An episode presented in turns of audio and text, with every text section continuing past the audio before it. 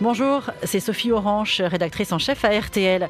Comme chaque semaine, RTL vous envoie une lettre de Buckingham pour vous raconter les coulisses du couronnement du roi Charles III, tout ce qu'il faut savoir sur l'événement royal le plus important du 21e siècle. Aujourd'hui, avec Adélaïde de Clermont-Tonnerre, nous allons nous projeter sur l'après couronnement. Bonjour Adélaïde. Bonjour Sophie. Vous êtes directrice de la rédaction de Point de vue, partenaire de RTL pour toute l'actualité royale. Nous allons donc écrire cette lettre ensemble. Alors Adélaïde, le lieu de résidence du roi et de la reine fait l'objet depuis des semaines, voire des mois, euh, de nombreuses rumeurs. Oui, parce qu'on a dit que comme Charles a cette euh, volonté de moderniser la monarchie, d'être dans une décroissance, alors c'est une décroissance toute relative, il hein, faut quand même être clair là-dessus, et de maîtriser euh, les coûts, beaucoup de gens ont dit qu'il renoncerait probablement à vivre à Buckingham et qu'il faudrait peut-être d'ailleurs changer le nom de ce podcast en lettres de Windsor ou lettre de Clarence House, mais en fait, c'est pas du tout le cas. Buckingham reste bien euh, le centre de la firme. Il n'est pas question que le roi et la reine refusent d'y habiter, euh, mais ils ont pour eux euh, en ce moment une excellente excuse pour temporiser. Pour l'instant, Charles et Camilla sont toujours à Clarence House et ils ont pour eux une excellente excuse, c'est que Buckingham est en travaux. Il y a une campagne de rénovation qui a été lancée et qui ne se terminera qu'en 2027. C'est un budget de 369 millions de livres sterling. Donc c'est absolument pas l'idéal pour y emménager et y travailler, même si Buckingham est le QG de la monarchie depuis 1837. Euh, et pour comprendre ces travaux, justement, on va aller sur le, site de la monarchie royale, site officiel. Écoutez, euh, Luc Willis est l'un des responsables de cette énorme opération qui va nous expliquer pourquoi il a fallu transporter des milliers et des milliers d'objets et pourquoi tous ces travaux vont se faire euh, aile par aile. Buckingham Palace est un monument centenaire composé de quatre ailes. Un programme est prévu aile par aile. Et la prochaine aile sera l'aile Est, où nous nous trouvons en ce moment. C'est la plus reconnaissable. L'achèvement des travaux implique deux éléments principaux. Premièrement, refaire la surface de l'aile, l'infrastructure mécanique et électrique, essentiellement les tuyaux et les fils, qui sont obsolètes et qui n'ont pas été remplacés depuis les années 50. C'est surtout une bonne occasion d'améliorer les choses, que ça fonctionne mieux pour aider la famille royale et aussi améliorer l'accessibilité des bâtiments. Pour réaliser ces travaux, nous devons libérer l'aile et tous ceux qui y travaillent et tous les objets de valeur. Gros, gros travaux, en effet. Est-ce qu'on peut imaginer que Buckingham devienne des, juste des bureaux et pas un appartement pour y vivre? Vous avez parfaitement raison, il en a été euh, question, mais cette éventualité n'a pas été retenue. Pour une raison très simple, c'est qu'aux yeux du monde entier, Buckingham garde une hmm. puissance symbolique inégalable. Les rendez-vous euh, au balcon sont intimement liés à toute l'histoire de la monarchie britannique. Toutes les photos, on voit toute la famille qui regarde les avions passer, qui salue, tous les mariés, tous les jubilés, voilà, se sont passés sur le balcon de Buckingham. Voilà, toute l'histoire de la famille et toute l'histoire de la monarchie, c'est sur le balcon de Buckingham. Et puis, plus simplement, si le roi euh, était amené à vivre ailleurs, comment est-ce qu'on justifie la garde royale et sa fameuse relève qui fascine les touristes depuis des décennies? Ce serait difficile à défendre. C'était tout à l'heure aux alentours de 13h20, explosion de joie de la foule lorsque la reine Elisabeth II est apparue au balcon de Buckingham Palace. En ce premier jour de fête pour son jubilé de platine, 70 ans de règne, Morad Jabari, bonsoir. Bonsoir. La souveraine de 96 ans que tous hein, voulaient apercevoir. Oui, le pas hésitant, bien aidé par une canne blanche, mais avec un large sourire dans un ensemble et un chapeau bleu ciel, la royale nonagénaire apparaît sur le balcon de Buckingham Palace. La foule se lève, certains ôtent leur chapeau aux casquettes en guise de respect avant de, disparaître euh, du balcon. La reine agite gracieusement sa main pour saluer ces centaines de milliers de sujets regroupés sur le môle, ou plutôt pour leur dire au revoir, d'après certains dans la foule. C'était peut-être la dernière sortie officielle de leur reine.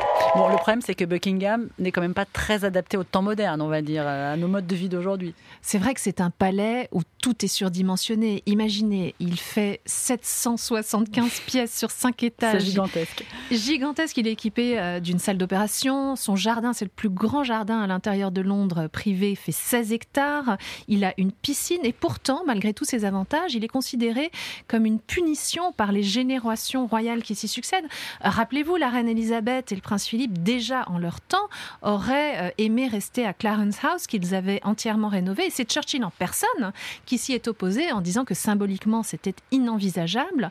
Le roi Charles et son épouse sont pas beaucoup plus, ne sont pas beaucoup plus mm. enthousiastes à l'idée de quitter euh, leur cocon euh, douillet. Clarence House, c'est euh, la moins spectaculaire des demeures de la couronne, mais c'est du coup aussi la plus vivable. Elle la plus chaleureuse, enfin à tout point de vue. Quoi. Voilà, mm. elle est à taille humaine. Ils l'ont eux aussi intégralement redécorée en 2001. Et puis il y a aussi toujours cette attache affective du roi Charles, puisque c'était la dernière demeure de sa grand-mère, Queen Mum.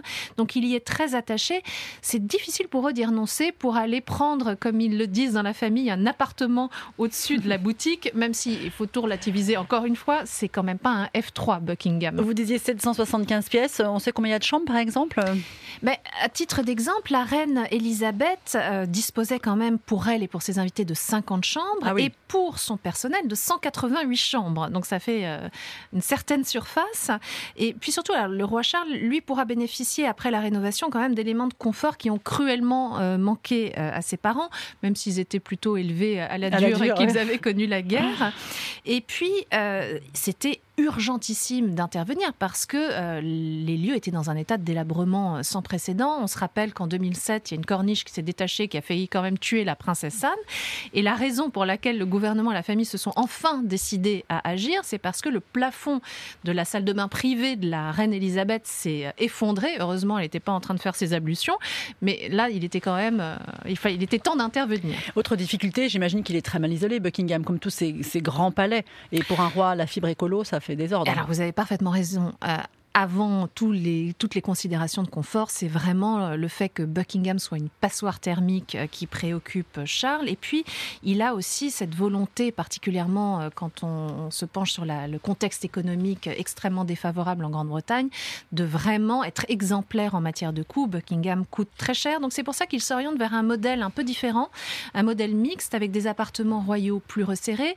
Il continuerait à recevoir là-bas les invités de marque, les fameuses garden parties qui sont essentielles au fonctionnement de la monarchie, parce que des milliers de personnes, du coup, peuvent euh, venir à Buckingham tous les ans.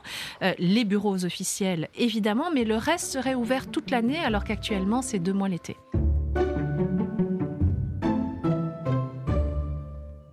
Mais que deviendrait du coup Clarence House après le départ de Charles et Camilla si on considère qu'ils vont habiter à Buckingham? Alors là, la question est en suspens parce que jusqu'à il y a assez récemment, euh, cette demeure devait revenir à Harry ah. et à sa famille. Il n'habite plus là.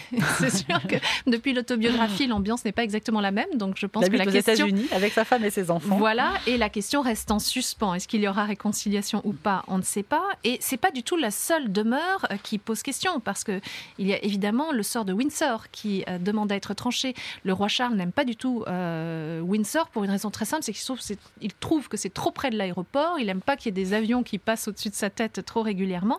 Donc ça pourrait, euh, au fond, atterrir dans l'escarcelle de euh, William et Kate, qui habitent déjà sur le domaine à Adelaide's Cottage.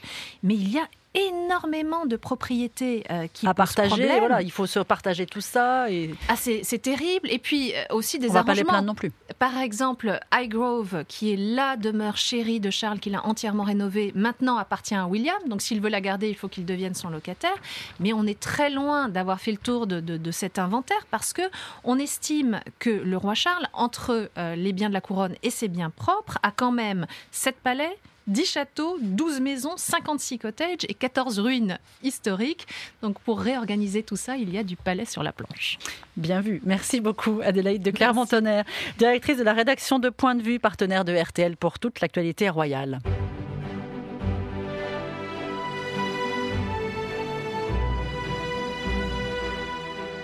Cette lettre RTL de Buckingham est à retrouver sur le site rtl.fr, sur l'appli RTL, sur toutes les plateformes d'écoute de podcast et bien sûr sur le site de Point de vue.